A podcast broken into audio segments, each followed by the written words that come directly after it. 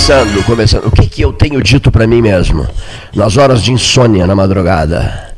Eu tenho dito para mim, eu quero ser absolutamente claro e sincero com os ouvintes, que prestigiam tanto o 13 horas há tanto tempo. O que, que eu tenho dito para mim nas madrugadas insones? Olha aqui, eu tenho dito assim: meu Deus, pandemia e vacinas pandemia vacinas, pandemia vacinas, pandemia vacinas. Não se consegue falar de outra coisa. Eu acho que o processo político nesse momento é precipitado, é precipitação. Tratar disso, assim, sabe, em demasia, torna-se um tapa na cara do cidadão que não tem dinheiro, que não tem comida, que não tem perspectiva, que não tem emprego, que entrou no desemprego, que vê o mundo desabando com as patas viradas para o ar. Eu fico pensando nesse, não nos comentaristas, não no grupo do 13, não nas pessoas que têm tempo de sobra para tratar dessas questões todas, porque estão bem. Estão bem, têm um bom salário, etc. Estão bem. Essas pessoas também se preocupam, é claro, são humanos e têm sentimentos, espera-se. Também se preocupam com questões como é, vacinas, pandemia. Pandemia, vacinas. Vacinas, pandemia. Pandemia, vacinas. Liga a TV, é só isso. Liga o rádio, é só isso. Abre o jornal, é só isso. As páginas online, é só isso. Nas esquinas, é só isso. No café, é só isso. Em toda parte, é só isso. Né? As pessoas estão no seu limite. Paulo Gastaneto e eu, hoje de manhã, trocamos mensagens sobre isso. O estado de espírito da gente. As preocupações da gente. A insistência, Pedro Piegas, da frase até quando? Até quando? Ouvinte, até quando? Eu lhe pergunto, até quando? Até quando? Estamos no dia 16 de abril de 2021. Isso tudo, isso tudo começa, eu disse 16, isso tudo começa em 16 de março. 13 meses. 13 meses hoje. O 13 diz 13 meses. Isso tudo começa no 16 de março de 2020. 13 meses hoje, é isso? Tudo, por acaso isso veio agora, né? 13 meses hoje, não, não, não sabia que eram 13 meses hoje. 13 meses hoje. Até quando? Até quando, ouvinte? Eu não sei se vocês têm percebido, né, o Pedro Piegas está conosco aqui, é, na mídia geral, de um modo geral, um, uma sensação de contradições nas informações. E aí dou um exemplo. Você vê assim ontem, uh, eh, RBS TV, diminuição no número de percentual de, da, nas UTIs no Rio Grande do Sul, abaixo de 100%, estava quase 200% há 10 dias atrás. Uh, aí reabre, uh, Pelotas anuncia que sábado e domingo pode abrir. Isso é um noticiário aqui, local e estadual. Cria-se um otimismo, assim, uma certa, opa, tá uma, uma, luz no fim do túnel. Daqui a pouco entra o Jornal Nacional e a coisa muda completamente. É, uma piora assim impressionante, é, depoimentos catastróficos, o Brasil vive um cataclisma, uma coisa assim sem proporções. E aí eu fico pensando, tipo, pô, qual é a, aonde está esse meio termo? Onde é que onde é que está o, o o, ponto de equilíbrio, e eu penso o seguinte, a população de um modo geral, o que, que pensa disso? Como é que. Onde está o correto, certo? Porque há uma visível uh, luta de, de, de, de colocar informações e tendenciar essas informações, me parece. A sensação que eu tenho. Pode estar errado, não, mas eu tenho essa sensação e acho que o, o ouvinte, a pessoa que percebe essa coisa nos, nos telejornais também pode sentir isso aí. Não sei qual, o que vocês pensam disso. Eu acho que eu vejo cada vez mais pessoas não querendo se informar sobre as coisas. Também. Eu acho que as pessoas uh, já, não, já não se preocupam tanto se. A, não, claro, o comerciante, né, a pessoa que tem uma loja, que tem um restaurante, óbvio que ela quer saber se o negócio vai poder funcionar ou não vai funcionar. Mas hoje eu, eu passei por um restaurante, ali na Barroso, e tinha uma placa dizendo assim, olha, enquanto ficar esse fecha, abre, mais ou menos assim, né? Isso. Em, em linhas gerais era isso. Nós não vamos abrir, voltaremos no momento oportuno. Então, eu acho que a gente está está vivendo a sensação que a gente não sabe para que lado vai. Né? As pessoas não sabem se amanhã uma coisa vai funcionar, se a coisa vai ah, ah, não vai. E a gente está no momento de aceitação que me parece um pouco perigoso. Assim, nós estamos aceitando demais as coisas. Não existe uma voz dissonante para que a gente possa tentar entender melhor as coisas. Nós vemos cada dia uma surpresa diferente, né? Ah. O Brasil é cada vez é, ao Brasil é imposto cada vez mais uma a, a, um, uma pecha de um país que não é sério. Né? Ontem nós vimos a confirmação da, do julgamento do Lula. Isso traz uma insegurança jurídica, porque há dois anos atrás ou, ou, há um ano atrás, não se imaginava que o Lula pudesse voltar para o cenário eleitoral.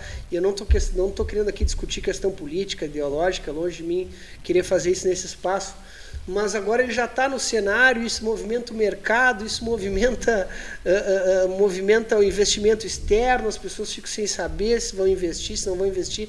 Então nós vemos uma, uma questão de insegurança. Antes da questão política, a questão judicial até, né? da, da, da, segurança, como tu disseste, jurídica. Se não tem uma segurança jurídica Exatamente. de agora, uma a, determinada... E o STF manda o Congresso abrir uma CPI e aí a gente volta um ou dois anos atrás, o próprio Congresso já disse que não era, quando o Estado abriu uma CPI, o, Congresso, o STF disse, não, isso é coisa de matéria para o Congresso. Não, há três anos atrás o senador Renan Calheiros era investigado, hoje ele vai passar a ser investigador, talvez, né? Estava sendo cotado. O Renan Calheiros estava sendo cotado para ser investigado. A imagem saiu, saiu com uma ah. imagem podre ah. Agora, será o relatório? Pode ser o é, relatório? Pode, pode. Que ser. país é esse, Deus do céu? Não, outra coisa, aqui, aqui no Rio Grande do Sul. É essa? Rodrigo Pacheco, que é eleito. Como as coisas mudam no Brasil dia para noite, né? Rodrigo Pacheco, presidente do Senado, eleito sobre a benção do presidente Bolsonaro. Hoje já tinha uma, uma matéria, não sei se é no Globo, que nos bastidores do Planalto já não se considera ele mais um, um aliado. Um aliado porque Sim, porque ele leu o relatório, levou adiante a levou adiante a CPI. CPI não, não, muito embora tenha incluído governadores e prefeitos no ah. escopo da investigação, mas uh, abarrotou a, ah. os cargos, loteou os cargos na oposição dentro do Senado, na oposição ao presidente Bolsonaro. Então, um mês atrás, o Bolsonaro se envolveu na eleição dele ele, e, agora, e agora já, já se persona não grata no Planalto. E, então, aqui, e aqui no Rio Grande do Sul, é, dentro daquela da, da, da questão da dúvida, a, a, a, questão das bandeiras, nós estamos em bandeira preta, a, vamos para a sétima, pela sexta, sétima semana. Qual a diferença da bandeira preta, da vermelha para a laranja e para a amarela no dia a dia das pessoas? Eu sei que ela é um balizador e tal, mas Tirando o fim de semana de Pelotas, os últimos quatro que nós tivemos fechados, sábado e domingo, né, em função da bandeira preta, o Rio Grande do Sul, uh, boa parte dele, uh, as prefeituras deixaram os comércios funcionando, sobretudo Porto Alegre, no último fim de semana já funcionou. Qual a diferença para as pessoas? É, é apenas um balizador, é um indicador de números dos hospitais, dos leitos de UTI, dos leitos Covid. Né? Ela uh, só muda a vida das pessoas em relação a fechamentos no sábado e domingo, como tu falaste agora há pouco, né? Esse, esse restaurante, né? O Comilau. Comilau. Comilau que o Hélio Freitag cita na coluna hoje, deve voltar dia 19, segunda-feira ele já tinha. O Hélio conversou conosco e disse: olha, nesse abre e fecha ele vai. Resolveu fechar. Deu férias para todo Deu, mundo. Fechou. Fechar por um período, assim. Mas reabre dia 19. Tá, tá, que, nem o, que nem aqui da 7 de setembro. O Xangai. Que nem o Xangai, Xangai. é. o Xangai. Achava, é, fechado ele voltou. Não. Ele liberou uma nota. É, isso é bem lembrado, porque isso. nós falamos aqui que ele tinha fechado. Isso. Não, Muita não, gente não. falou. Ele disse, não, eles, ah. eles voltaram, né? Eles voltaram. Mas vocês concordam? O que foi que me disse que. Eh, uma coisa que também não, não eu não estou gostando, jogo bem aberto aqui é o seguinte. Antes se tinha notícias precisas, agora diz assim, é, dia tal, né, X mortes, tá? Mas aí bota assim, mortes ocorridas entre os dias tais e tais. Não gostei. Não se tem uma ideia precisa, viu? O ouvinte de rádio, quem faz rádio, precisa ter esse tipo de informação, né, Gastal? A ideia precisa é o seguinte, muito bem, nas últimas 24 horas, o que foi o que, que ocorreu? O que aconteceu nas últimas 24 horas? Nós queremos saber isso. Até para uh, alertar as pessoas, chamar a atenção dos jovens, porque o número de jovens vem, vem, vem aumentando com problemas de, de, de da, da, da, de, Covid. De Covid, tá? Então, morreram X, X pessoas. Entre, logo abaixo vem a frase, entre os dias tal e tal. Não, não, não, não serve isso aí. Nós queremos saber quantas pessoas foram a óbito nas últimas 24 horas, para termos uma ideia do cenário em Pelotas, no Rio Grande do Sul, no país, do que é que está acontecendo. Se vem piorando muito, uh, porque cada um diz um número depois. Né? dia desse anunciaram 46 mortes que foram uh, contabilizadas em função de lá no passado. Lá do passado. Que os exames foram uh, positivados em isso relação à tá, Covid. Aí, tá aí entraram aquelas 46 me, me num parece, dia só. Me parece que isso às vezes também é, é, é culpa de parte do setor da imprensa ah. que quer que quer que, quer que os números aumentem para comprovar alguma coisa que eles pregam, né? Que nesse caso muitas vezes é a, a possível má gestão da, da, da, pandemia pelo governo Bolsonaro. No momento que, que as mortes diminuem de, num período de um dia, para que se tenha volume, tem que esperar mais dias, né? Então talvez isso possa ser uma explicação para essa para não se não se notici, perdão, para não se noticiar as mortes dia a dia. Eu vou dizer, eu estou procurando aqui o, o, o, tal do boletim, né? Ah, às vezes eu tenho dificuldade que é tanta gente, tanta mensagem. Boletim, né? Boletim coronavírus. Esse, é esse é o municipal, né? É, é o municipal, né? Vamos lá. Secretaria. Olha aqui, ó. Mais, para cima aqui. Boletim Coronavírus 392, 14 de abril. Não, hoje não é, não é 14. Hoje 16. 16, então está vencido esse aqui. Vamos ver, vamos ver o próximo. Boletim 15 de abril. Esse, porque o do 16 só vai sair à tardinha, né? Não, mas aqui diz assim, ó. Não, não, não. Aqui. Hoje, serviços e comércio, em geral, podem funcionar em Pelotas. Não, bom. Aqui é uma, Pelotas não terá lockdown neste final de semana. Os serviços de comércio, é, em geral, essencial e não essencial, estão liberados para funcionamento, cumprindo as determinações do decreto número XYZ. Tá, tá, tá, tá, bom. Mas vamos, vamos voltar para o dia 15. Vamos voltar para o dia 15, para buscar essa informação. Olha aqui. Aqui, está aqui, localizei. Eu tenho aqui. Localizei. A secretaria informa nesta quinta, caso ontem, né? Mais oito mortes causadas pela Covid-19. Aí vem a frase aquela que confunde todo mundo. Os óbitos ocorreram entre 4 e 15 de abril. Puxa vida, entre 4 e 15 de abril é praticamente to, quase toda a primeira quinzena de abril, né? correto? Então, primeiro o impacto das oito mortes. A ideia que né? passa é que ontem morreram oito pessoas. É, a ideia, a ideia que fica, com todo respeito, é esta. Olha aqui, ó, a secretaria informa nesta quinta mais oito mortes causadas pela Covid-19. Não, não, nesta quinta não houve oito mortes causadas pela Covid-19. Essas mortes ocorreram entre 4 e 15 de abril. Então, esse tipo de coisa confunde a cabeça de todo mundo. Eu fui aqui na esquina do café, me atacaram. Pô, vocês têm que falar. Não é possível, vocês têm que falar. Oito morreram ontem. E eu fiquei com esse número na cabeça.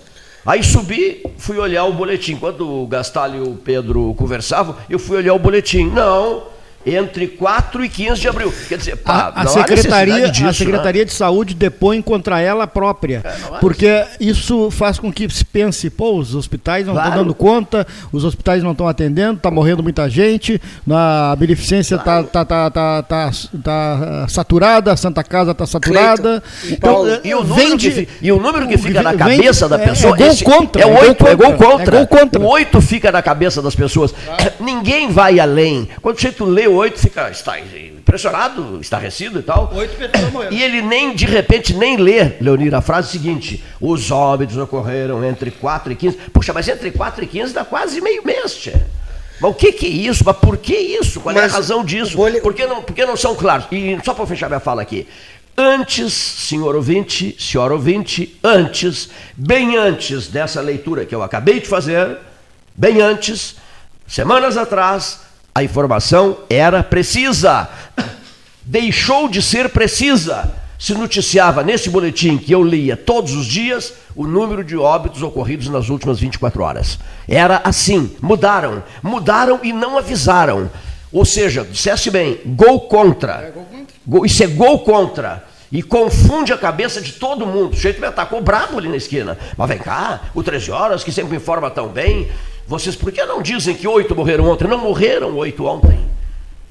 Por que isso? Por que esse gol contra desnecessário? Quem é que redige esse boletim aqui? Quem é que fiscaliza esse boletim aqui? Por que passar uma informação equivocada? Porque não morreram oito pessoas ontem. E a mensagem é clara. A mensagem é clara informa nesta quinta mais oito mortes causadas pela Covid-19. Não! Ocorreram entre 4 e 15 de abril, seu Pedro, seu Pedro Piegas. Porque o boletim anterior, de 14 de abril, ele menciona cinco mortes entre um período de tempo compreendido entre 16 de março e 14 de abril. Olha isso. Mas por que isso? Mas vem cá. Então também dá a entender isso, a ideia isso, contrária, né? Que poderiam ter morrido contra, só cinco claro, pessoas é. em um mês, quando morreram muito mais. Isso, é, é, jogar contra o gol, olha aqui, ó. Isso é time treinado pelo treinador do Inter. Não, não, com todo respeito, esse treinador joga para trás. A bola vai para o goleiro, vai para o goleiro, toda hora vai para o goleiro, joga para trás. Não, não se pode jogar para trás num momento dramático desses. Desculpe a sinceridade. Uma outra coisa aqui, não tem nada a ver com, com pandemia. Eu de vez em quando, estaciono aqui na 7 de setembro. Muito bem. Deixei de estacionar ali por quê? Quando eu chego em cima da hora e tal, eu estaciono. Como é que se chama isso aqui, Paulo? Essa, esse estacionamento, aquelas maquininhas, como é que se chama aqui? Área, área, área azul, é. Então, olha só o que está acontecendo. Eu tenho testemunha, que é o rapaz que também cuida do carro. Além da área azul, tem o cuidador do carro ali. E ele sempre vem me ajudar ali. Aí eu coloco as moedas. Um real, um real, um real, 50 centavos, 50 centavos, 50 centavos e a máquina devolve todas as moedas. Devolve. A máquina devolve. E o rapaz testemunhou isso aí em dois ou três dias. Aí estimultam. Aí vem, fica, colocam aquele papelzinho no. No para-brisa. No para-brisa, tá? Você joga as moedas e a máquina devolve as moedas. Não fica com as moedas. Não assimila as moedas. Não fica com as moedas. Devolve as moedas. Tu põe de novo, devolve as moedas. Põe de novo, devolve as moedas. Mas que palhaçada é essa, meu Deus? Aí você sai daqui, três da tarde, vai ali tem a multa. Aquela multinha, aquele comunicado de multa. Uma multinha significante, mas é uma multinha que inferniza o teu dia. Mais uma coisa para encher o saco, né? desculpe pela frase.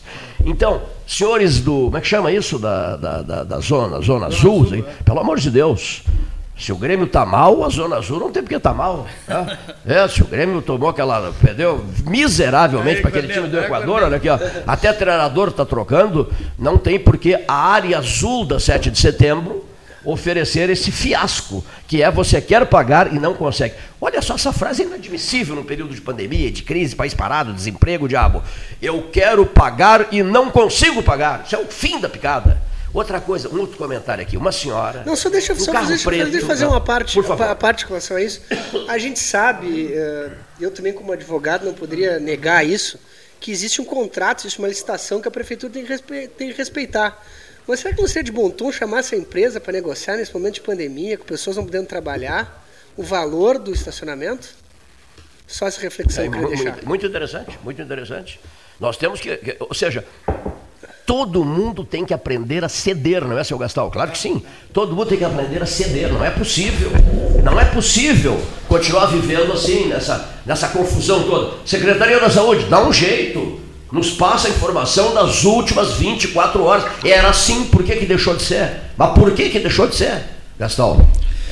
Nós temos na ponta da linha o presidente do Sindicato dos Trabalhadores em Transporte Rodoviário de Pelotas, o Claudio Miro Rosa Amaral, eh, a partir de uma mudança na legislação né, e sobre o exame toxicológico nas categorias C, D e E profissionais da área. Boa tarde, Claudio Miro. Uh, boa tarde aí, meu amigo. Como é que tá as coisas, seu Cleiton? É o Paulo Gastal que está falando, o Cleiton está te ouvindo aqui também. Tudo Ô, bem? Gonçalo, tudo bem com vocês aí? Satisfação te receber aqui no 13 Horas e falar sobre um, uma mudança na, na, legislação, né? na categoria dos caminhoneiros, motoristas de ônibus, transportadoras, né? uma, uma preocupação a partir da, da, da, da mudança dessa, dessa legislação, Claudio Miro? É, realmente, é, essa lei 14 mil, né, é, 071, né, de 2020, ela já estava está sendo tá levantado esses pontos aí, então foi intencionado aí pelo nosso presidente trazendo uh, essas alterações que no momento econômico que, que passa o país e diretamente afeta a saúde financeira né, do, do trabalhador e em específico o motorista. Né? Então é preocupante, é, é algo sim bastante danoso nesse momento. É, é o exame toxicológico que, que será obrigatório, né? Então, o exame toxicológico será obrigatório, e eu, como represento a categoria, entendo que é, é lei, nós temos que cumprir, né?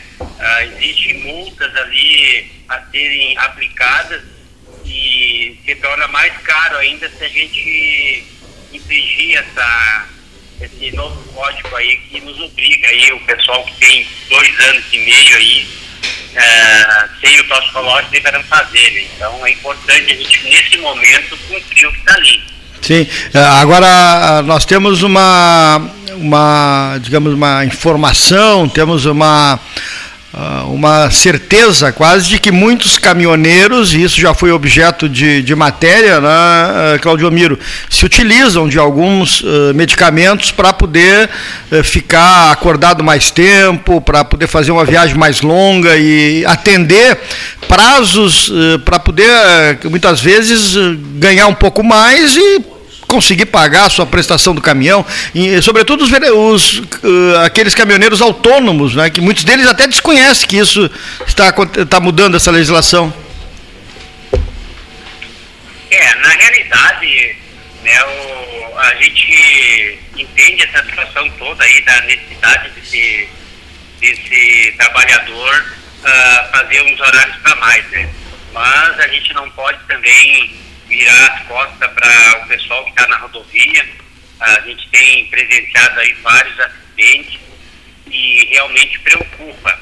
Mas esse aí é um, foi uma, uma atitude bastante danosa, eu posso dizer, e o nosso presidente lá, de repente, deu um presentaço aí para os caminhoneiros, né? Que os caminhoneiros foram ah, o grande a, a grande votação né, do, do, do, do, nosso governo, do nosso uh, presidente Bolsonaro, foi através dos caminhoneiros, que apostaram, né? E muitas coisas aconteceu negativamente, como a, a, o próprio combustível, né? Que deu esse impacto bastante, agora vem mais essa, essa facada aí. E eu repito, né? É um momento muito ruim para sancionar essa, essa lei aí, porque, olha só, é, os valores a serem pagos, o prazo, né, é muito perto da realidade, então complica bastante.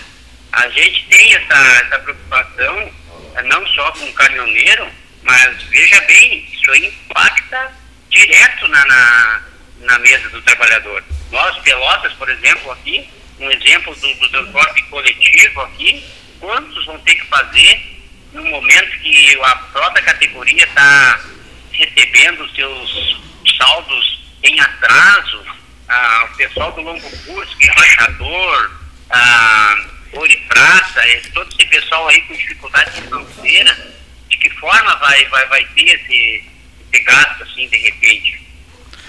No primeiro momento, o exame em torno de 150 reais, né? depois, em caso de multa, 1.467 reais. Né?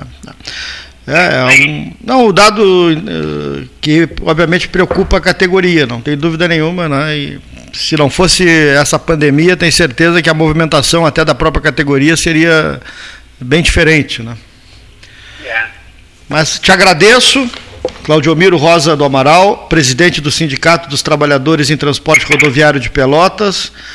Eh, essa mudança que acarreta, num primeiro momento, segundo a categoria, né, um prejuízo. Né?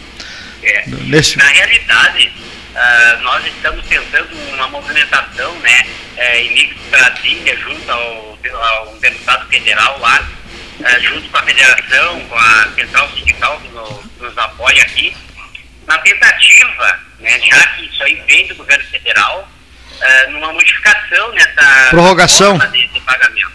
Uma prorrogação é, seria? Uma prorrogação e mais, a gente vai mais longe.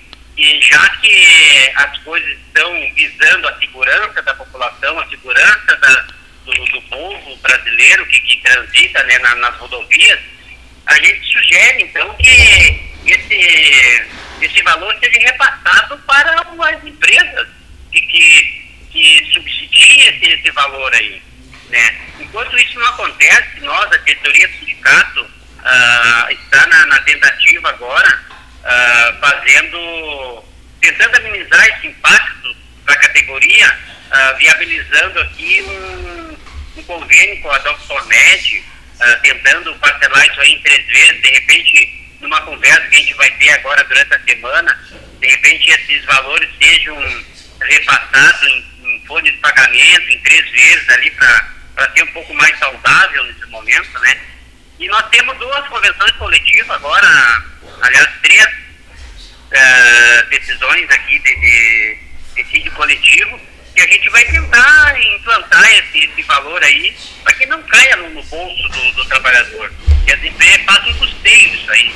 Então isso aí vai ser pauta também uh, de implantação nas nossas próximas negociações coletivas. Tá certo. Obrigado pela participação. Bom trabalho aí para vocês no sindicato. Igualmente agradecemos a atenção em nome da diretoria do Sindicato Rodoviário. Uma boa tarde a vocês e aos ouvintes. Obrigado, Claudio Miro Rosa do Amaral, presidente do Sindicato dos Trabalhadores de Transporte Rodoviário de Pelotas. Eu recebido o nome Claudio Miro. É uma pergunta interessante, né? O primeiro Olha, gol do Beira Rio. O primeiro gol do Beira Rio. Nós transmitindo, JL Mendonça de comentarista. Olha só, uma coisa interessante. É, sempre é uma obra por perto de mim. É impressionante. O que que tava, qual era o barulho? Qual era o barulho? Que barulho era esse? Me diz, me diz. Era um martelo? Não, muito mais do que um martelo. É uma marreta no ferro. Uma marreta, uma marreta. No ferro. Sempre é uma obra por perto. Que coisa incrível. Eu acho que deve, deve ter algum recado isso assim, ó. Mexe com a tua vida, muda a tua vida, cai fora, vai embora. Sempre tem uma obra, um troço, cai fora. Mais ou menos o recado é esse. Olha aqui, ligeirinho aqui. Na, na terra do 10 por hora uma senhora, uma senhora, dá para ver pela fisionomia dela que é uma pessoa ciente da, da, da vida, de tudo que acontece. Uma senhora num carro preto, a 10 por hora pela pista da esquerda.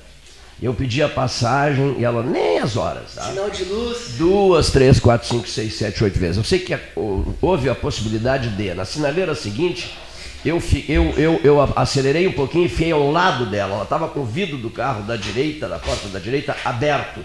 E eu com o meu da, de motorista aberto. Aí eu não tive dúvida. Eu digo, minha senhora, com todo respeito, a senhora, é, por favor, é, observe que a pista da esquerda é uma pista que tem que ficar livre, é uma pista de passagem.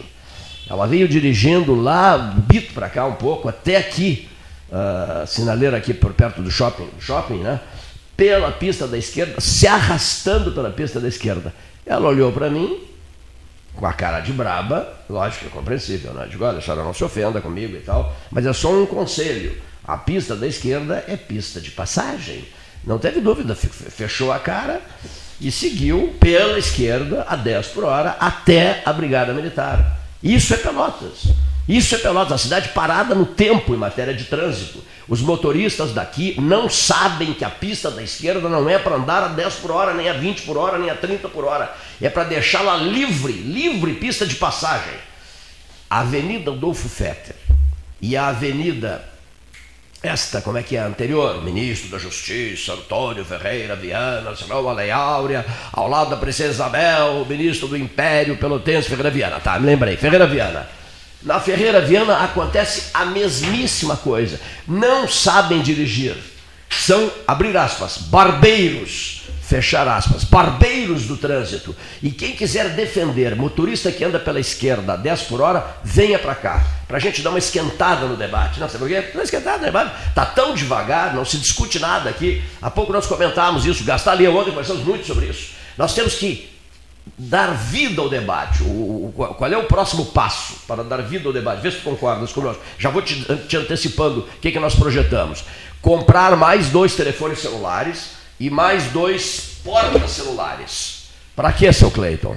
Porque ao gastar ali eu temos dois. Mais dois que nós vamos comprar, e comprando mais, mais é, dois portas celulares, nós vamos colocar quatro telefones junto aos microfones. E é contigo, Leonir Bade. O pepino é teu, problema de som é problema teu. Olha aqui, ó.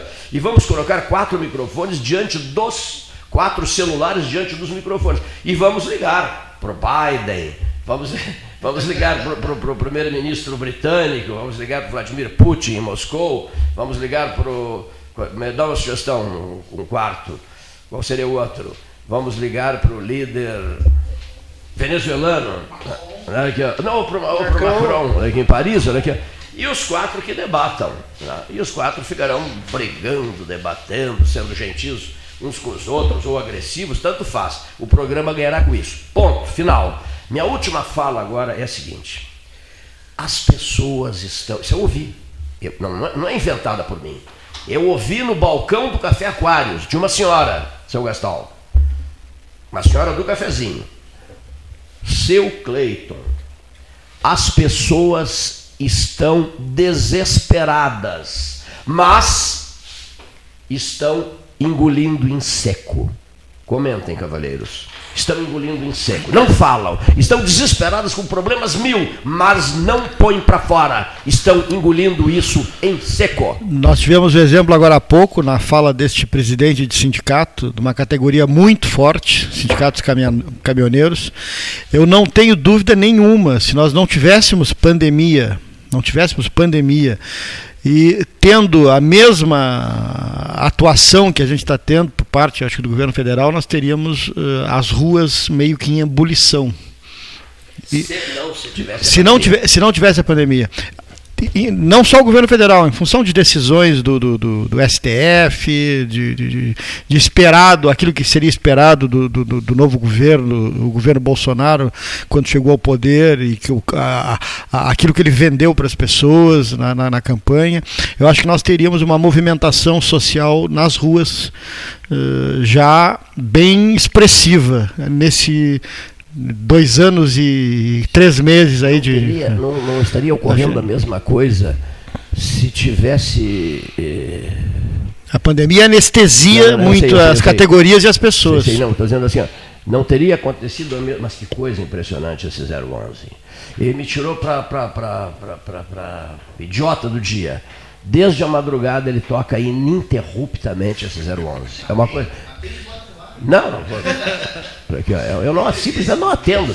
Por aqui, ó. Mas olha aqui, ó. tu dissesse assim, que veio da eleição do Bolsonaro, não, não valeria dizer o mesmo que veio da eleição do B, do C, do D, do E, do F, do G, fosse quem fosse o eleito? Porque a panela de pressão está no limite, né? Já estava no limite, vocês concordam? Que a panela de pressão está no limite. Nós, nós esperávamos. As pessoas é muito delicada. É, é, que a própria pandemia pode ter sido a, a, geradora de frustrações ou de não conseguir implementar aquilo que se, se esperava. Uh, exemplo número um, a economia. Nós tínhamos uma perspectiva de melhorar muito a economia a partir de 2020, antes da pandemia. Se tinha essa expectativa, antes do novo governo, não se tinha? Na transição ali, a eleição de Bolsonaro ali, sai Dilma, entra Bolsonaro. Qual era a expectativa? É de que a economia ia melhorar. Já vinha num, num, num, patamar de melhora quando foi uh, destituída a presidente Dilma e a Dilma assumiu o Temer. O período Temer, economicamente, foi melhor que os dois primeiros anos da Dilma. O Temer que conspirou tremendamente, você viu a declaração Não, recente? É, contra a Dilma. Isso, isso, tá. Isso liderou, é uma questão. Liderou tá. por trás dos panos. Quem é que disse isso? O ex-presidente da Câmara. Está preso. Como é, é o nome do presidente da Câmara? O Eduardo Cunha. Tá, não, perfeito. Isso é uma questão. alguém, alguém desconfiava? Eu estou falando, eu tô falando especificamente da questão econômica. As conspirações, os conchavos, não, as não, artimanhas. Não é isso tudo bem, aconteceu. Agora, a perspectiva de econômica era de melhora. E o que, que aconteceu? Tá um déficit aí de 700 mil, que só é, só é acobertado porque o estado de calamidade. Aqui, se eu não pronunciar uma frase, é só uma frase com todo respeito, olha aqui, eu acho que o presidente tem mandato, tem que cumprir o mandato. E ninguém deve tirar ninguém, tá entendendo? O mandato é para ser cumprido. Agora, vê bem, o, o governo Dilma. Então a Dilma final, tinha que ter cumprido não, também. Eu sei, eu concordo contigo, deveria ter cumprido, mas eu só quero te alertar para uma coisa. O governo Dilma, a economia no governo Dilma foi um verdadeiro desastre. Sim, mas o que eu disse aqui. Sim, não, mas não tem nada a ver com a retirada da Dilma. Né, eu, não, não, não, não, não, não, não, não, Eu sou contra retirar Então, para que mandato? Então, vamos eleger o fulano de tal que governará até que o Supremo derrube.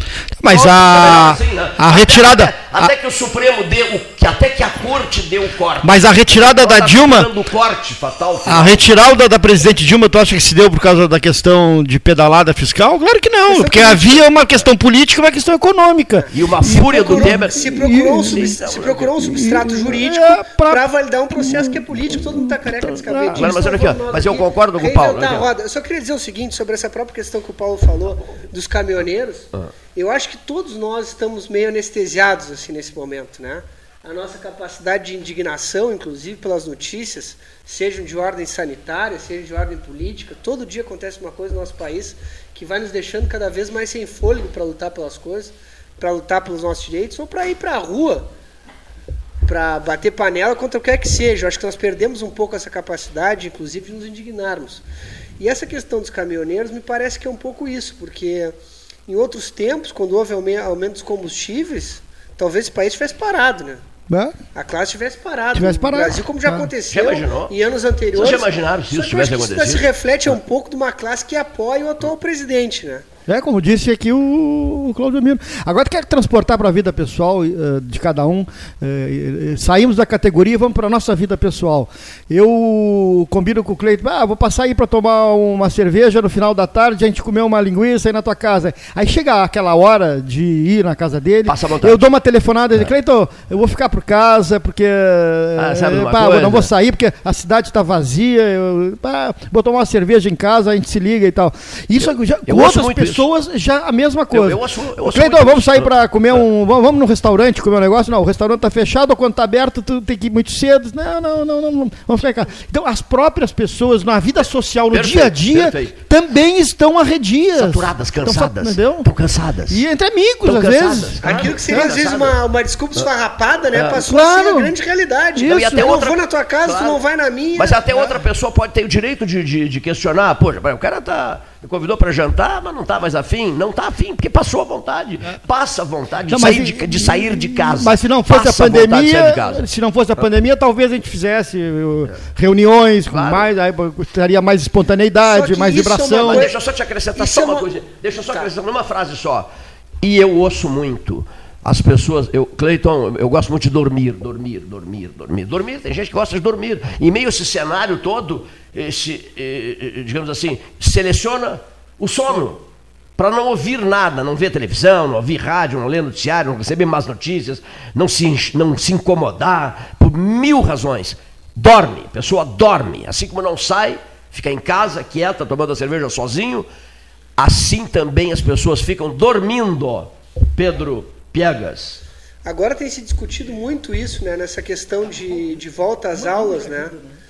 O prejuízo que pode haver futuramente para a formação do- dos alunos, dessas crianças, né? E depois o futuro profissional que vai sofrer. Porque Décadas. hoje tem cara fazendo faculdade veterinária, vou dar aqui um exemplo, odontologia online. Né? Faculdades que exigem prática, que exigem técnica. Online, Não é que nem na faculdade de direito que eu poderia fazer com o professor lá no Acre ou aqui. Né? Mas exige uma Imagina, daqui a pouco ela não vai saber o que que é um cavalo, o que que é uma vaca. Esdrúxulamente poderia ser isso. Né? Agora, a nossa convivência diária entre amigos, o privar da companhia das pessoas, isso talvez nos cobre um preço, né? Que a gente não sabe qual é. Mas essa inquietação, essa ansiedade que nós vivemos ao fim do dia, que daqui a pouco tu tem disposição de ligar para um amigo, combinar alguma coisa, tá todo mundo testado, vem aqui, vamos fazer um carreteiro. E aí tu vê uma notícia ruim e aquilo já te transforma, aquilo já te, te toma Incorpora, conta, te incorpora. E aí tu não tem mais vontade. Isso futuramente vai te cobrar algum preço. Vai, vai, falta de convivência vai. entre as pessoas, tu poder abraçar, tu poder dar um beijo em quem É. tu gosta. A mesma coisa da criança que não pode ir à escola e vai ter um preço. Vai ter um preço. A falta de convivência entre amigos, entre pessoas, entre familiares vai cobrar seu preço certamente, Então, eu- que nós ainda não sabemos qual é. Muito bom o que o senhor disse, olha aqui. Ó. Eu só quero, aproveitando aqui a, a- a mensagem, que a mensagem diz muito. É, qual a pauta e projetos, muito boa essa, Gilson, do governo federal que estão tramitando no Congresso, Gastal? Redução dos pardais, meio essas tempestades todas. Facilitação, eh, facilitar acesso às armas, flexibilização do Código de Trânsito, né? É, no, no, Rio Grande do Sul, a privatização da CE, ou seja, as pautas, especialmente na, esfera nacional, não tem nada a ver. Né? Não tem nada a ver. É a, é a mesma coisa que, que essa CPI Covid. Essa CPI Covid, aqui, ó, na hora da Covid, no problema máximo da Covid, em que a palavra de honra é vacina, vamos abrir uma CPI. Já está aberta a CPI, né? De repente, com um relator que é a borra da política brasileira, de relator. Borra. Todo mundo sabe que ele é uma borra.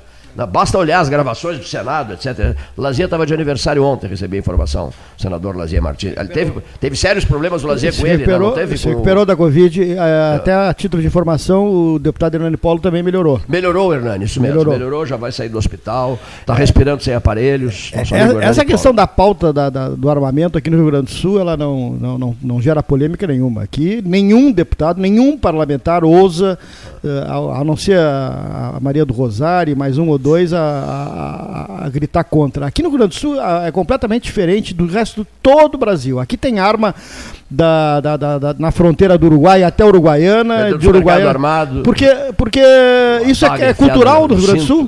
É, é, cultural no Rio Grande do Sul isso aqui. Isso já, já, já é de, de o, meu, o teu avô, o meu bisavô, todos que na, nas questões na, quem tem quem tem fazenda, todo mundo já, já tem sua arma. Aqui no Rio Grande do Sul você vai num açougue, vai no mercado com uma faca na cintura e ninguém dá bola. Domingo de manhã você vai comprar uma carne para um churrasco, não tem problema nenhum. Então é completamente completamente diferente do restante do Brasil. Se você entrar com uma faca num, num supermercado lá no Rio de Janeiro, você vai preso. É, e aqui é, é, natural. Você vai na exposição no, no, no, em Bagé, em Pelotas, em Arroio Grande, em Jaguarão, em Porto Alegre, onde for é, esteio, você anda com faca e ninguém dá bola. E, e a mesma coisa com armamento. E essa pauta aqui não cola no Rio Grande do Sul. Mas uh, eu acho. Eu, essa CPI me, me deixa um pouco intrigado, né? Porque ela, ela tem um fim específico de tentar causar um dano político ao presidente da República. Né? E o que, que essa CPI vai investigar em relação ao Bolsonaro? Que o Bolsonaro não usa máscara, todo mundo sabe. Que ele defende cloroquina, todo mundo sabe. Mas tudo que ele falou e tudo que ele, e a maneira como ele se posicionou sobre a, sobre a, a, a Covid no Brasil, acho que está posta. Eu, na minha ótica, acho que há pouca coisa para se investigar a respeito disso. O que eu acho que essa CPI tem que procurar investigar é para onde foi o dinheiro que chegou do governo federal. Aonde que foram feitos os investimentos.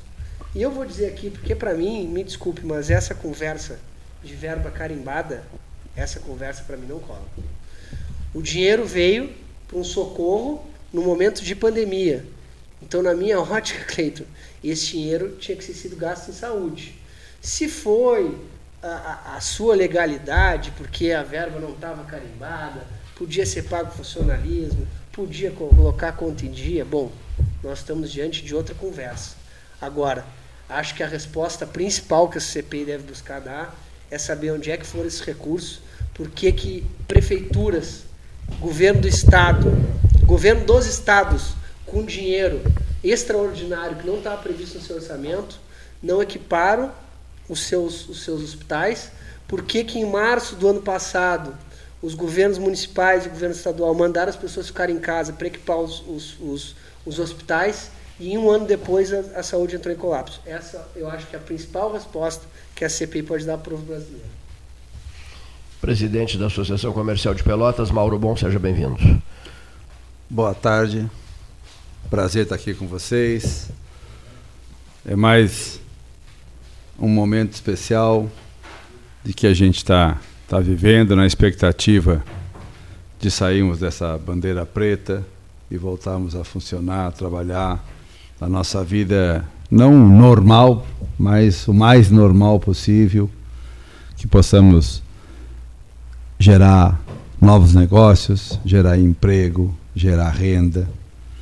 E eu acredito que eu, o momento político que nós estamos vivendo, num, esse debate político, esse conflito de interesse, essa, de certa forma, esse debate eleitoral um ano, dois antes, é, independente de que lado as pessoas estão, cada um tem direito de torcer para o time que, que acha que é o seu time, cada um tem a liberdade de fazer isso.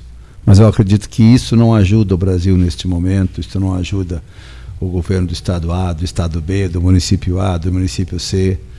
Esse conflito de, de debate político, essa, essa questão de, de ficar achando culpado, achando vencedores, achando perdedores, eu me parece que, embora seja da vida cotidiana de todos nós, é cedo, é precoce e inoportuno neste momento. Então, acredito que o mais importante que se almejamos é voltar à vida das pessoas, voltar a dar trabalho para as pessoas, a dar oportunidade, a dar dignidade. E isso não se faz com falácia, com debate, com discurso de tu é culpado, tu é vítima, tu é inocente. Isso tudo não ajuda, no meu modo de ver. Talvez eu esteja ficando um pouco velho, mas eu não acredito neste momento que esse tipo de debate que nós estamos tendo para lá e para cá, quem tem razão é a Câmara, é o Senado, é o Supremo, é o, é o presidente, é o Executivo, é, é o governador A, é o governador C. Isto não ajuda. Pelo contrário, isso gera instabilidade emocional das pessoas. E não esqueçamos que quem tá está tomando as decisões certas ou erradas ou não, são pessoas, são seres humanos que neste momento de agressão psicológica de uns sobre outros e vice-versa, não contribuem para a sociedade, para o país, para as empresas, para as pessoas, para as famílias, para quem precisa ligar de novo a geladeira na luz, que ela está desligada porque está vazia. Eu fico triste quando eu escuto tudo isso, quando eu vejo, leio jornal, quando eu vejo televisão ultimamente. Eu vejo que o foco é ou é notícia ruim, morreu tantos, falta remédio, ou é um debate político que não, não agrega nesse valor para o país. Concordas comigo que certas camadas. Eu realmente fico triste quando eu vejo isso. Certas camadas da sociedade e mesmo uh, entrando um pouquinho na questão política, figuras da política, partidos políticos, vultos políticos, não dão em demonstrações televisivas, porque a TV é que marca mais, porque você tem a imagem ali, né? Vivem como se estivessem vivendo a tripa forra. Vivem bem, muito bem, muito obrigado, olha aqui, ó. E não fazem questão nenhuma de esconder que estão vivendo bem. Isso não combina com o teu discurso, que é um discurso correto, no sentido de não vamos dar demonstrações, né? É, é, não, não, estamos vivendo um momento horroroso. Vamos respeitar o exemplo da geladeira. Né? Tira a geladeira, da, tira a tomada da, da geladeira, diz, tira da tomada o fio, aquela porcaria da, atrás da Se geladeira. Se não tem nada dentro, porque não tem nada dentro. Agora, aí você liga a televisão. Você liga a televisão, por exemplo, é, você vê nas entrevistas que são dadas por lideranças políticas, você percebe que eles estão muito bem, obrigado. O BBB vai a, a mil pelo Brasil, etc, etc. Né? É uma festa, um festival de alegria, não, não, diria de alegria, mas de conflito, disso, daquilo, daquilo outro, sonhando com cargos de valores altíssimos, prêmios, um milhão, não sei o quê, um, é um milhão, não, dois milhões, não sei, olha aqui. Mas o que eu queria dizer assim, há determinados espaços televisivos que nos, que nos confundem. Não parece que o país vive uma crise uma crise de emprego, uma falta de dinheiro, uma pandemia que não se tem ideia de quando é que ela vai acabar. A televisão ilude muitas pessoas, vocês concordam? Sim. Nós, nós vivemos uma situação ruim há anos.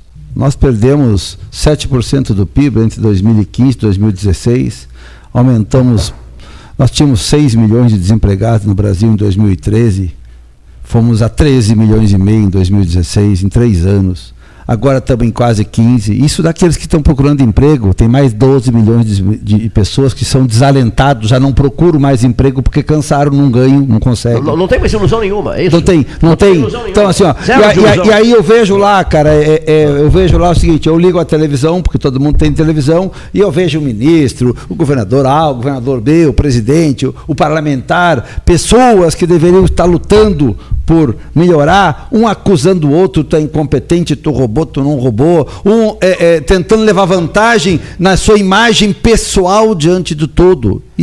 Diante do caos. Diante do caos. Fortalecer a imagem diante do caos. Exatamente. Então, assim, ó, eu fico como cidadão, eu estou presidente da Associação Comercial com muita honra, mas eu não sou presidente, eu estou.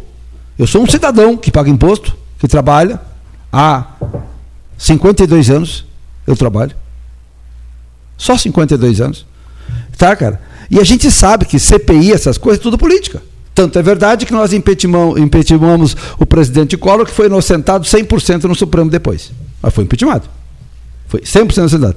Se impeachmentou a presidente Dilma, agora, com um monte de acusação, com nem o Collor, a metade com alguma veracidade, outra metade interesse político, diria o final da Nobrizola se fosse vivo interesses políticos. Impeachment-se a Dilma da mesma forma, a metade com, eu diria, com bons argumentos, a outra metade com interesse político. Agora, essa semana, o Tribunal de Contas da União acabou de inocentar todo o conselho da Petrobras, inclusive ela, presidente do conselho da Passadina. É, mas o Gabriele foi condenado, presidente. Não, o presidente, mas é outra coisa. São duas coisas. Sim, mas acontece o seguinte, ó, eu não vi, eu vi isso nos jornais, eu não vi a mesma mídia falar o dia inteiro a favor quando falou o dia inteiro contra. Por isso que eu quero te dizer. Então é um interesse assim de jogo, Esse entendeu? Agora, triste, é triste, é, triste. Mas aqui nós vamos outra discussão, Esqueci. porque é. pode triste. ter havido ilegalidade, mas a moralidade no valor que foi vendido a refinaria, né?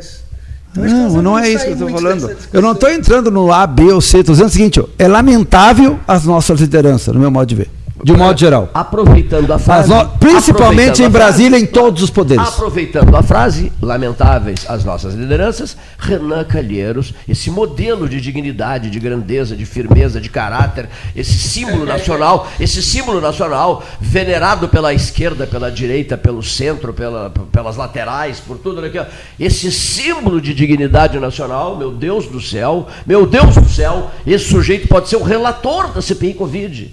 A CPI na hora errada.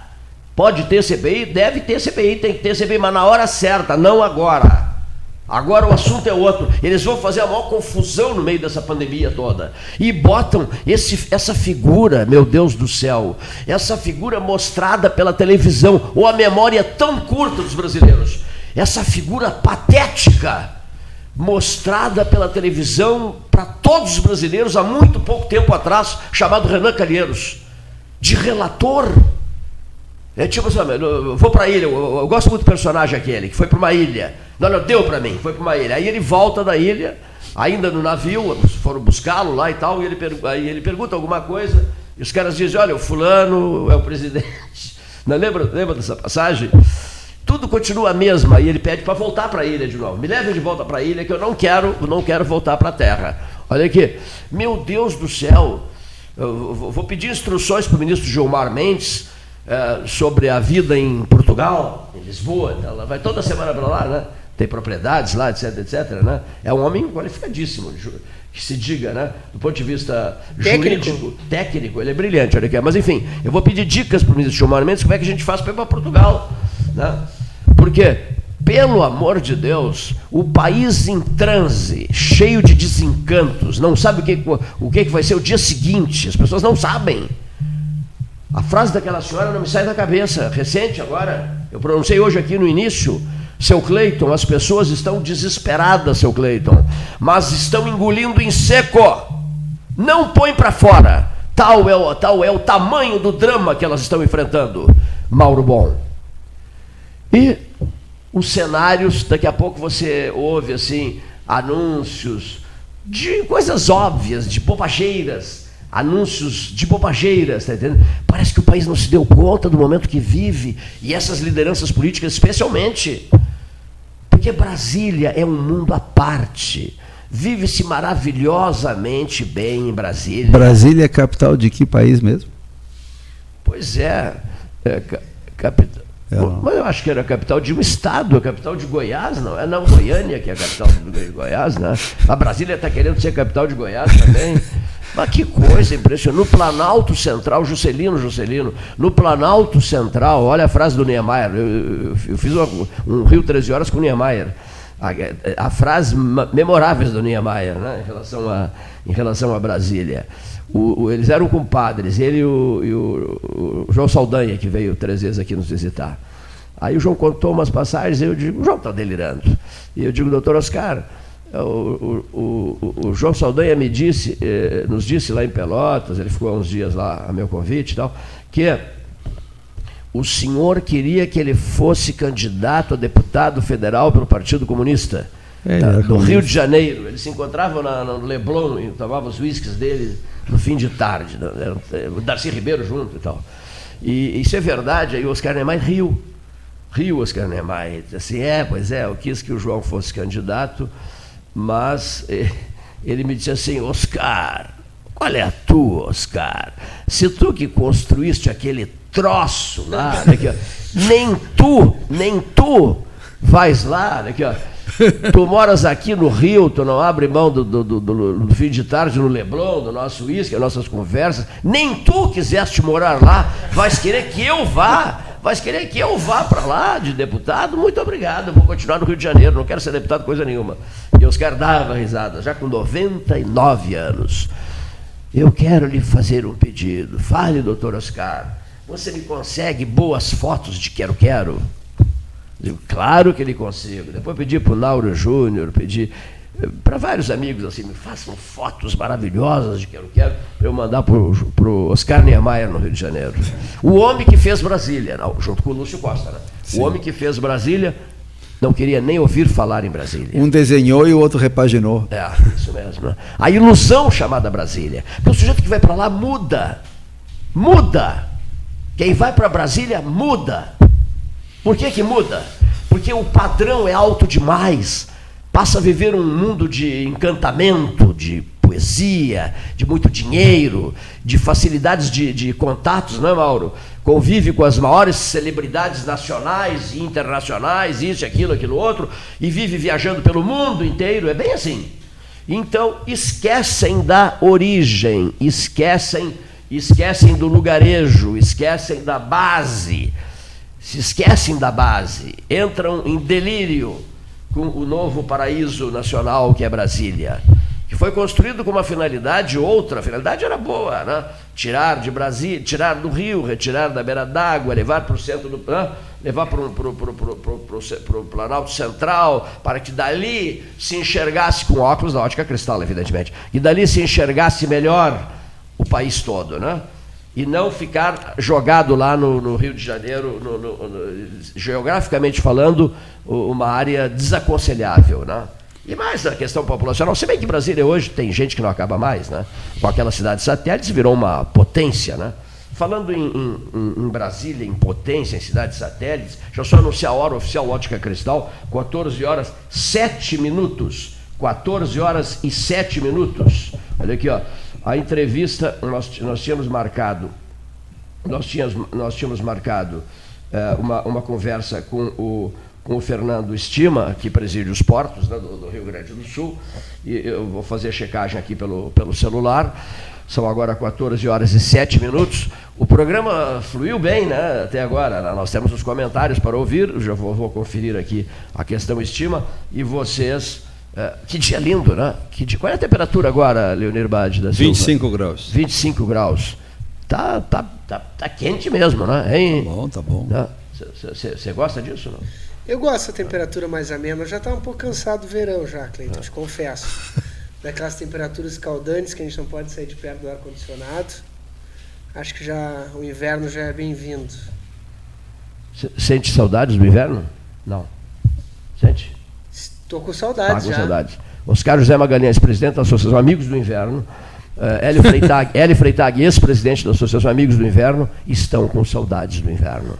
As lideranças máximas de Erval e Pinheiro Machado estão querendo muito inaugurar as subsedes da associação em Erval e em Pinheiro Machado, os dois endereços congelados do Rio Grande. Em Erval já é inverno, né? A partir, Erval já é inverno, a partir do outono já é inverno. As tropas, as tropas, as forças, os exércitos de salvação do Erval e de Pinheiro, porque o Exército da Salvação de Pelotas é dirigido por mim. Então eu estou fazendo a intermediação. As forças máximas do Exército da Salvação do Erval e o Exército da Salvação de Pinheiro estão em conflito. Tá? Porque cada, cada município acha que é o mais gelado. Né, que ganha as, as principais manchetes das televisões nas, brasileiras, né, é, mais frio que Santa Catarina, que aquelas cidades do, também do Rio Grande do Sul. Né. Erval, Erval e Pinheiro Machado estão em pé de guerra, mas eu estou ajeitando as coisas. Olha aqui, ó. eu estou ajeitando as coisas, inclusive, é, estou, estou botando ordem lá. Inclusive, é, já mobilizei até o Exército da Salvação de Santa Vitória do Palmar que é o comandante Edgar Ribeiro Martins Neto, e diz assim: não, não, não, se eles brigarem e quiserem brigar tanto assim, essa briga não termina nunca, Santa Vitória assume a condição de cidade gelada. Porque quem atravessar a Praça Central na madrugada, até o termômetro congela. Eles querem tirar o título de São José dos Ausentes, de cidade mais fria gaúcha? Querem, já tiraram. Já tiraram? Já tiraram. Aqui, ó, São José dos Ausentes já era. Agora, eu não sei por que essa briga. Ouvi uma conversa recente, precisa para descontrair um pouquinho, que há um vereador na Câmara Municipal do Erval, talvez o Pedro nos ajude, nos, nos dê uma informação mais precisa sobre isso, estaria propondo, pedindo ao Executivo, a imediata construção de um muro. De um muro. Sabe de alguma coisa sobre isso não? Separando, aqui, ó, um muro, um muro que coisa, tipo, né? Fronteira México-Estados Unidos, é, assim, uma coisa desse Mas que nível. coisa, esse mas, litígio. É, Erval, mas Erval, o, mas o, muro, o muro entre Erval e Pinheiro Machado seria em Pedras Altas? Sim, Pedras Altas, nós usaríamos as pedras, usaríamos aquelas pedras do, do, do, Pedras Altas não era município, né? No passado, passou a ser recentemente, né? Usaríamos pedras das Pedras Altas para o muro, né? mas as pessoas de, de, de Pinheiro Machado batem na mesa. Outro dia o pessoal das facas, tá? das facas Dávila, aqui da 7 de setembro, aqui da Anchieta, quase esquina 7 de setembro, o, o, Maravilhas em facas, você viu a cutelaria que tem ali? E o líder máximo das facas, uh, das facas Dávila, disse com todas as letras: Eu tenho gravações para trazer e mostrar aos senhores que as TVs brasileiras deram esse título ao natural e espontaneamente a Pinheiro Machado, o município mais gelado do Brasil. É, ele disse com ênfase. Aqui. Mas, Cleiton, ah, agora eu quero ah, fazer uma parte aqui, porque vocês estão falando em Pedras Altas e eu acompanho pelas ah, redes sociais o prefeito Bebeto Perdomo, lá de Pedras Altas, e a campanha de vacinação de Pedras Altas vai nas instâncias, nas fazendas para vacinar as pessoas. Eu, pelo menos particularmente, não tinha visto essa modalidade de, de vacinação em que a vacina vai até as pessoas, geralmente o que tem se visto, a exceção das pessoas que estão acamadas, Sim. enfim, né, que não têm dificuldade de locomoção, se concentra em algum lugar a vacinação, mas em Pedras Altas, a Secretaria de Saúde, né, está indo até as pessoas para fazer a vacinação, então eu queria deixar os parabéns ao prefeito Bebeto pela bela e diferenciada atitude. Muito bem. Senhor Pedro Piegas, 14 e 12, hora oficial, ótica cristal, temporada do Tubarão, conexão de 400 megabytes pelo preço de 200 megabytes, conexão de 200 megabytes pelo preço de 100 megabytes, vá de polvo, 3199 4000, mesa 13. Não esqueça, Trecho, de segunda a sábado, das 7h30 às 21 Domingos e feriados, das 7h30 às 13 Horário exclusivo ao grupo de risco, das 7h30 às 8h30. Uhum. Diz que Trecho, 3284-8800. Trecho, leve a vida bem. Trecho Delivery. Acessou, clicou, chegou. A memória de Pelotas do Sul do Rio Grande, com assinatura Trecho. Tenho feito postagens e mais postagens de imagens maravilhosas de outros tempos, de tempos vencidos, envolvendo Pelotas, Rio Grande, enfim, a região toda. Outro dia postamos a foto do, do só um pouquinho, me ajuda aqui, Leonir Bade, ali do Capão do Leão, da pedra, da pedra da bandeira, como é que é o... Hein? Pedra da Bandeira, Pedra da Bandeira, que foi, digamos assim, implodida, né, porque corria o risco de cair, né, e, e atingir pessoas e tal, e há um movimento lá, João Cândido Zambuja tem informações sobre isso, há um movimento lá é, no sentido de que se, se, se parta para uma construção de uma réplica da Pedra da Bandeira. A ideia é boa, né? Uma réplica da Pedra da Bandeira no município do Capão do Leão, que é um, era um visual maravilhoso, né? A famosa Pedra da Bandeira identificadora do, do, do Capão do Leão. Vocês são favoráveis a essas coisas? Vocês são favoráveis a essas marcas, essas marcas históricas de um lugar, de repente uma réplica, caso não se tenha mais a marca? Tudo que preserva a memória de algum lugar, de algum povo, né? traz pertencimento para sua gente, acho que sempre é válido, né? E a gente vê tanta tanta história que se perde, né? Aí nós estávamos falando lá e falamos aqui frequentemente, falávamos agora de Pedras Altas, né? E quando se fala em patrimônio histórico deixado de lado, né? Quando se fala em falta de cuidado, a gente tem aqui o exemplo de tantos anos, o 7 de abril abandonado, né? Mas eu acho que o, um patrimônio do tamanho do castelo de Pedras Altas, né, Cleito? Que está abandonado há tanto tempo. É. Como a gente não ali, ali, ali está muito complicado, ali, ali está muito difícil. Sabe por que está muito difícil ali? Porque é particular. Né? É de uma família. São muitos os herdeiros. Até que se entendam, hein? Já imaginaram? Até que se entendam. Pedras Altas. O sonho da minha vida é ver Pedras Altas restaurado. Inclusive o senador Reis me procurou, pedindo que eu me envolvesse na comissão, etc. Não, pode incluir meu nome. Ele não, ele não só quer o Castelo de Pedras Altas, ele quer um museu Getúlio Vargas em São Borja e um museu Oswaldo Aranha no Alegrete. O assunto embalou de uma tal maneira, num primeiríssimo momento com o Alegrete, eu, eu Cleito, não conheço o Alegrete, mas embalou de uma. Mas sabes onde fica? Sei onde fica. Ah, eu sei onde fica o Alegrete. As margens do rio Ibirapitã. É, Para quem chega de Rosário ao fim da tarde ou quem vem de Uruguaiana de manhã. Comandante do Exército da Salvação de Pelotas quer conhecer o Alegrete. Sabe onde fica. Uruguaiana tu conhece ou não? Uruguaiana conheço. Ah, bom. E, e, mais, de trem, do trem húngaro, usando o trem húngaro, Porto Alegre, Uruguaiana. Pela BR-290 são exatos 144 quilômetros de Uruguaiana até Alegrete. Exatos. No bar do trem húngaro. Eu fiz Exato. esse trecho no bar do trem húngaro, lá atrás no tempo. Vocês andaram no trem húngaro? O não. Pedro não, que é muito jovem. Tu também não andaste? Também não. No trem húngaro? Oh, não é bom. Viu? Você tem, não conhece ah, o Alegrete, eu ah. conheço. Eu não conheço o trem húngaro, você conhece. Tem, Viu? É assim, vamos juntar as memórias. Quem tem 108 anos andou de trem húngaro, no, no bar do trem húngaro, bebendo uísque. Agora, agora a, a, idade não se mede mais assim, meu é, amigo. Não, a idade é assim, ó, você diz, eu já fui vacinado ou eu não fui. Ah, sim, essa é a pergunta. Né? É, a pergunta agora é outra. Porque tinha gente aqui, ó. Que, já, já, se vacinou ou não? Eu conhecia pessoas que, eh, que tentavam ter 40 anos faz uns 40 mais ou menos. Mas agora, quando chegou a vacina, elas foram na fila dos quase 80 rapidinho.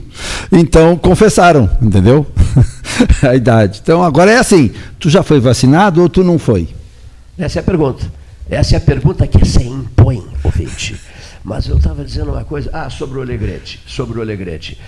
O, o assunto rendeu tanto, mas tanto, porque eu sou admirador um senhor admirador de Oswaldo Aranha. Leio tudo que aparece no Oswaldo Aranha e realmente mergulhei de cabeça no assunto. Que o Reis me disse: vamos conversar com um grande amigo meu, o André. O cara que criou né? o Estado de Israel. O André, é, é, é, ele presidiu a sessão da ONU. Aqui, e deu o voto de Minerva. Sim, sim. O André, vamos conversar com o André. Mas quem é André Reis? Ele disse assim: o André é o neto do Oswaldo Aranha. Né? É o embaixador do Brasil na Índia. Né? André Aranha Correia do Lago. E aí o André entrou pelo telefone, figura extremamente simples, humilde e tal.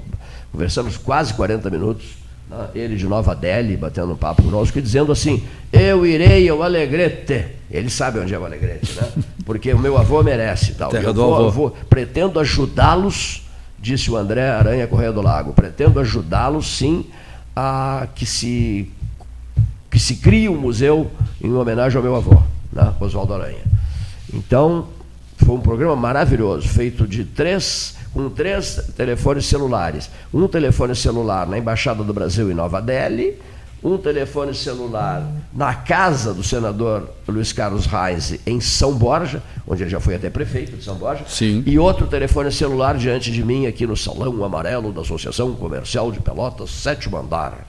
7 de setembro, quase com a esquina 15. E tu conhece São Borja, não? Lá, São Borja. Lá tem o Museu de Getúlio Vargas. Eu sei, mas que tá, deixa a desejar, tu sabes, né? Eles querem transformar esse museu num senhor museu. Eu já estive lá. É, é mas tá. é bonito o museu? Do ponto de vista histórico, tem bastante, Histórico, bastante coisa. Digamos assim, uma fixação minha, Mauro Bom, é no Palácio do Catete, tu sabes. Outro dia eu comentava isso com o Gastal e com o Leonir Baade, dizendo a eles, quando chegou aquele quadro ali, mostra o quadro pro pro, Pedro Piegas e pro presidente da Associação Comercial de Pelotas. O José Baqueiro Duarte foi muito meu amigo, sabe disso, não? Um amigo íntimo, grande amigo. E em função do, do falecimento do Baquieri, um político extraordinário, um tribuno maravilhoso, os filhos dele me ofereceram de presente a foto do escritório dele em Porto Alegre. Olha lá. Olha que bela foto do presidente Getúlio Vargas com a faixa presidencial. Na, que ele tinha, o Baquieri, José, uh, José Baquieri Duarte tinha no gabinete dele em Porto Alegre. Foi secretário de Estado, foi deputado.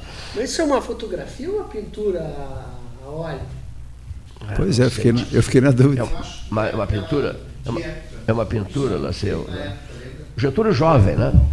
Bem jovem, né? Mostra, mostra pro, pro Mauro. Ah, eu vi, mas eu não, eu não sou especialista para definir Bom, mas, enfim, o que, que, é isso. Aí ele me pede, que é o Getúlio é visível, mas ele me pede como assim, é que foi feito? Você, você que lê tanto sobre Getúlio Vargas, é. com quem que você aprendeu a gostar do Getúlio?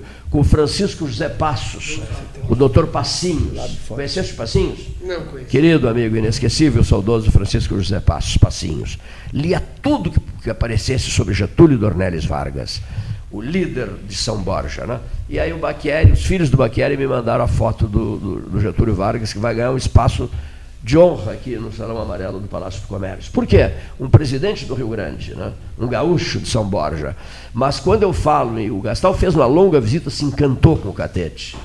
E, e, eu tenho vontade, por incrível que pareça, já foi 400 vezes ao Rio de Janeiro, nunca fui ao Palácio do Catete, sabia? Te lembra que antes nunca da, fui ao Palácio do Catete. lembra que antes da pandemia nós planejávamos fazer um programa direto Sim, di, direto, é, é, Palácio do Catete, 13 horas. Palácio do Catete, Mas é o horas. Palácio do Catete, não é o Palácio do Guanabara, não, né? Não, não, não, não, do Guanabara não.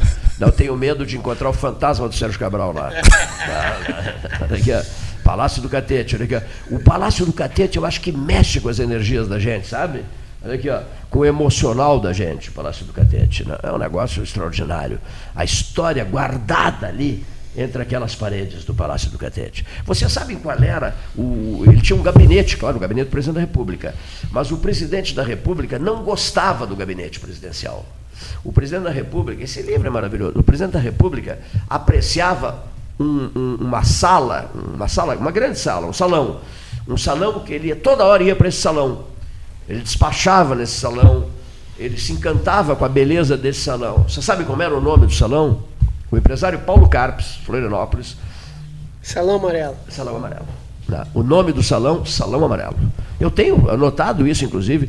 É, o livro me foi repassado e sublinhado, com caneta vermelha. É, o, o, o, endereço preferido do presidente Getúlio Dornelles Vargas era o Salão Amarelo do Palácio do Catete. Por isso que eu inventei a transmissão do Salão Amarelo do Palácio do Comércio para o Salão Amarelo do Palácio do Catete. Ué, aqui o salão é amarelo é, também. E aqui é amarelo. O José Gomes Neto foi quem, foi quem inventou esse salão amarelo aqui, o professor José Gomes Neto, nosso decano. Aí entrou na história o, o neto do Oswaldo Aranha e entrou na história a bisneta do Getúlio Vargas. Marcela Vargas. Que Isso, aqui esteve aqui, esteve aqui mais de uma vez. Né? Bisneta. Um dia eu abri um 13 horas, no 24 de agosto, e eu disse assim, Mauro, o Pedro, Pedro Pega sabe bem disso. Eu disse assim, é, é, hoje, 24 de agosto, a data lembra Getúlio Vargas, né, e a convidada, uma advogada de Porto Alegre. Ela era uma procuradora do Estado que estava aqui por oportunidade do encontro.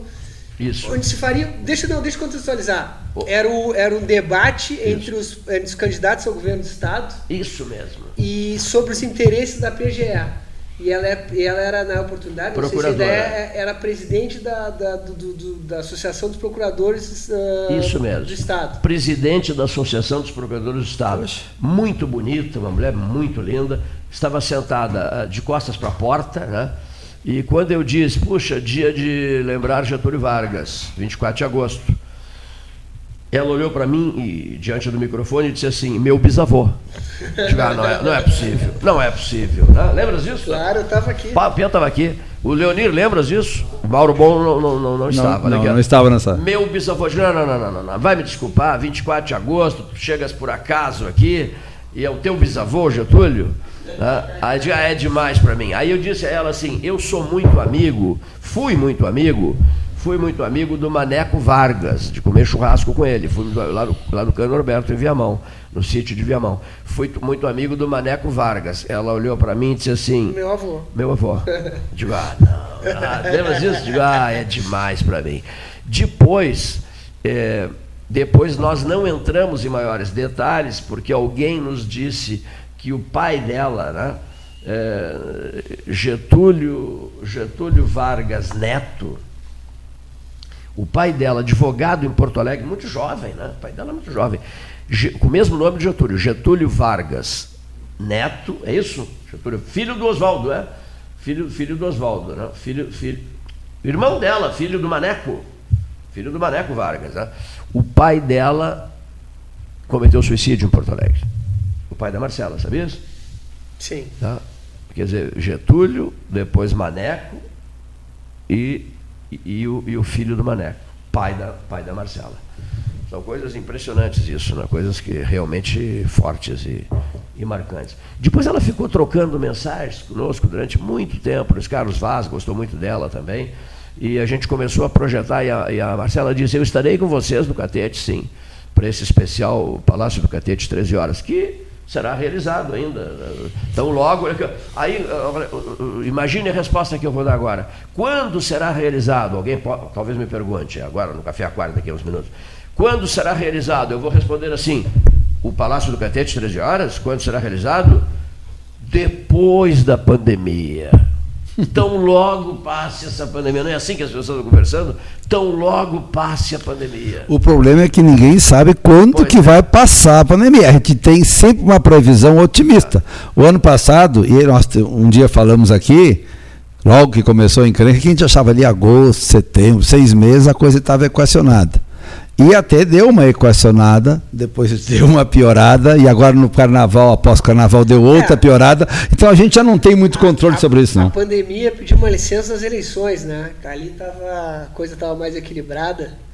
E aí todo mundo pôde fazer campanha, todo mundo pôde ir para as ruas. Mas acho que isso não influenciou em nada, né, Cleiton? Essa, não, eu, eu, particular, eu, particularmente, eu particularmente achei um absurdo fazerem as eleições, mas o Congresso definiu o que tinha que fazer e foi feito, certo? É, a pandemia em si ela deu uma melhorada nos meses de setembro, outubro, novembro. Eu concordo contigo sobre a eleição. Exatamente. Em, em, dezembro teve aquela questão, aquele pico grande, que foi a pior semana da, da, cidade de Pelotas, foi a semana que fechou dia 10 de dezembro. Sabe que eu sou membro da Aliança Pelotas e a gente participa do, do comitê do grupo. Né?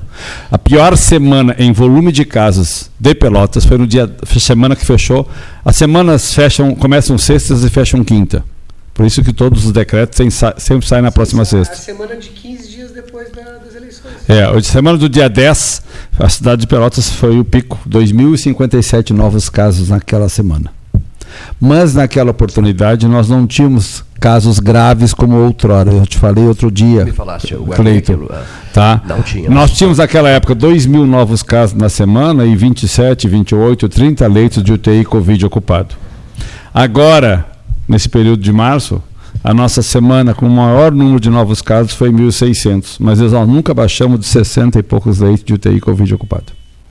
Ou seja, a gravidade sobre as pessoas é maior mesmo que o número de novos contaminados seja menor. Alguém me disse um dia, Mauro e Pedro, Cleiton, uh, quando o problema passa por perto da gente, a gente vê com outros olhos, e é verdade, né? Eu é te disse. Mesmo. Fui eu que te falei tu isso. Tu me disseste isso. isso. Quando o problema passa por perto da gente, aí recordamos, ali junto ao elevador, recordamos. Quando o, problema. É, quando José, Antônio, José Antônio Dias da Costa. Quando o problema é na casa do outro, é mais fácil eu falar. Né? Moraes, José Antônio Dias da Costa Moraes, quer dizer, ele e a esposa. É, ele foi grande amigo meu. É, e outros e outros, eu não vou ficar citando aqui, eu citaria uns 20 nomes aqui, aqui ó.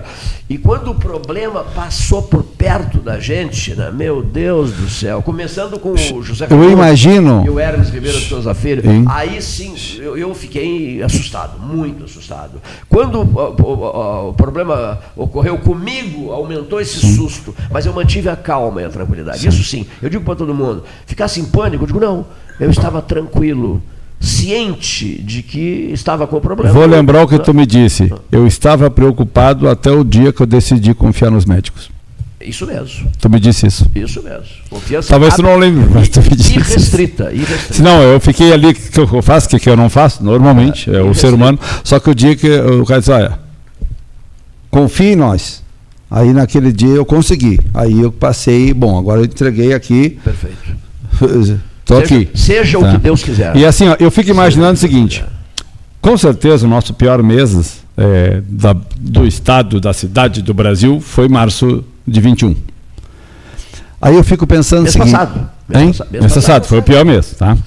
Certo. Eu fico pensando o seguinte: no dia 30 de março do ano passado, o estado tinha 933 leitos de UTI SUS. No dia 30 de março de 21, o estado tinha 2.441 leitos de UTI SUS. De março a março. Isso, mais que dobrou. Eu perdi pessoas, perdi até parentes nessa confusão toda aí. Agora, e nós tínhamos no final do mês de março 370 pessoas na fila de UTI no Rio Grande do Sul.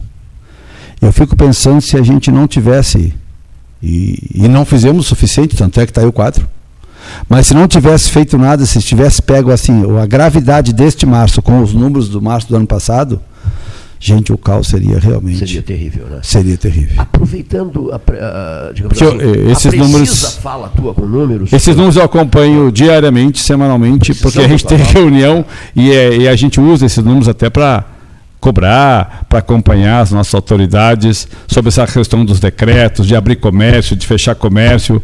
É, que você sabe que a nossa defesa sempre é abrir o comércio com todos os protocolos, etc, etc, etc, etc.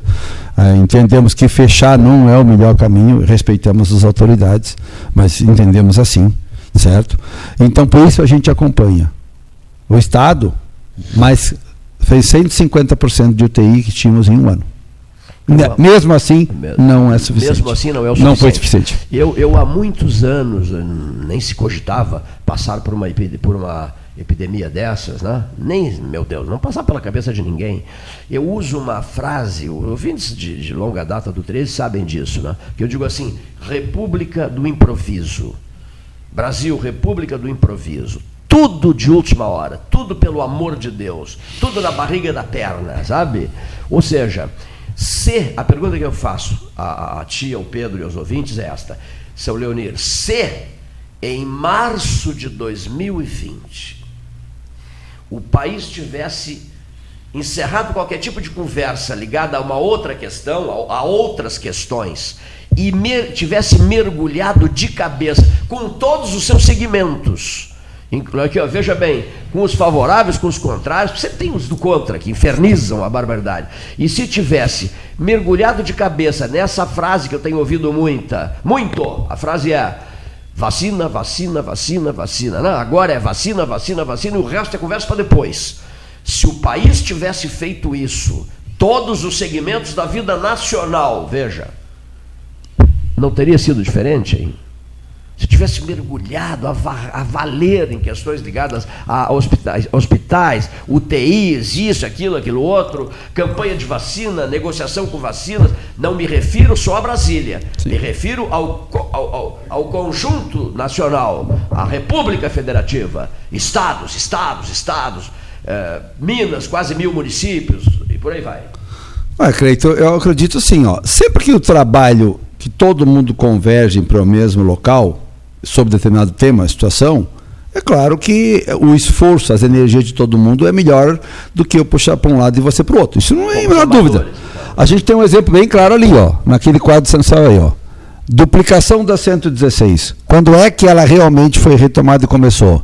Quando o prefeito do partido A, o empresário B, o, o deputado C, o governador, o secretário, independente do que o cara pensa, sentou na mesa e disse, ó, vamos todos lutar por continuar essa duplicação. Pronto. Quando todo mundo pensou parecido, Pegou junto. pegou junto, começou a juntar gente, juntar a imprensa que apoia, juntar o senador que dá uma força, o deputado que tem uma força, que está lá em Brasília, que a gente não tem o acesso lá. Né? Esse trabalho foi coordenado aqui de forma maravilhosa, aqui pelo Fernando Estima, Amadeu Fernandes, Edmar Bazanella. Eu sou da Aliança, mas não é meu esse trabalho, é da Aliança. Junto com a Aliança Rio Grande, né? o Bertinetti, o, Ba- o Baqueri, são, eh, o Fábio Branco, a prefeita Paula, o governador Sartori primeiro, o governador Leite depois. Ou seja, quando todas essas, essas, essas pessoas que têm uma representatividade se uniram em prol daquele aquele fato, aquele fato deixou de estar parado para estar andando. Ainda que ele esteja aquém de que todos nós queríamos. Mas ele, ele saiu, do, ele saiu do, do zero. Não ele é- saiu de onde estava. Não é porque eu estou ao lado dele, mas acho que uma das pessoas que começou esse movimento está aqui ao nosso lado. Sim, eu acabei de falar. A imprensa, quando eu falei. Eu, e eu- graças a ele, muito das pessoas que tu nominasse aí, principalmente políticos, começaram a se conscientizar da importância que é essa obra. e entraram nesse, nesse, nesse barco. E eu gostaria de ver esses mesmos políticos todos agora, que tiram fotos, que vão lá, que abraçam o presidente, o ministro da infraestrutura. Eu quero ver todos eles, agora é momento de união, para não instalação de para não prorrogação do, do pedágio da Ecosul e para não instalação de outra praça de pedágio na BR-116. A Ecosul tem o pedágio mais caro desse país, ainda está se discutindo prorrogação de pedágio. Agora, as mesmas vozes que se levantaram para pedir a continuidade da duplicação, que se aliaram a um projeto que começou aqui no 13 Horas, tem que estar junto também para barrar esse absurdo que vai ser essa prorrogação do pedágio mais caro desse país, independente do preço que ele venha acontecer. E mais grave que isso é a gente pensar que a Ecosul ainda pode ganhar de brinde uma nova praça de pedágio. O banner que, ao qual vocês se referem, o, Tá ali. o Mauro Bom estava apontando para o banner, Brasília 13 horas, Isso. na, eh, é de 2013. Sim, eu não morava em Pelota nessa época. Os políticos todos que foram citados tiraram fotos ao lado desse banner, sabias? Inclusive o Sartori. Tiraram fotos ao lado desse banner. Sim. E diziam assim: temos que mergulhar nisso, temos que ajudar, temos que ajudar. O banner é de. Então, outro dia a gente fez a pesquisa ali e localizamos a confecção do banner. Silvio Boverdu, marque mais, ano 2013. Eu passei a fazer parte do grupo em 2018, quando eu assumi a presidência aqui. Já acompanhava, já, Sim. pelo, pelo trabalho do- da, da- da Aliança, daí, mas não fazia parte do grupo. Quando eu assumi a presidência aqui, como membro da Aliança, passei a fazer parte do grupo. E nesse sentido, eu te digo, essas pessoas realmente elas foram motivadas por você e por outros e passaram a contribuir, a agir. E, e não adianta, nós Num bloco só, né? num bloco só. E é por isso que eu concordo com a sua ideia. Quando todo mundo navega para o mesmo lado, é mais fácil. Não tenhamos dúvida. Não tenhamos dúvida. Nós não precisamos concordar com o outro. Nós temos que que- respeitar as diferenças, mas tem objetivos, tem situações que se sobrepõem às diferenças.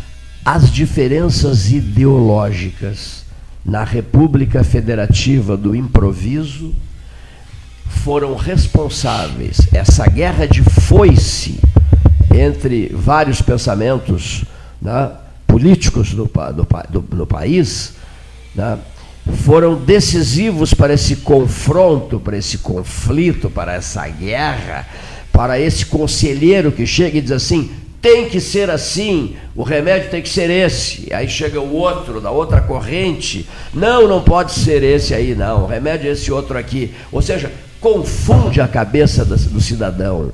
Do cidadão que busca informação ligando o rádio, ligando a televisão, lendo o jornal, entrando numa página online pelo computador de um, de um outro jornal, etc. Né?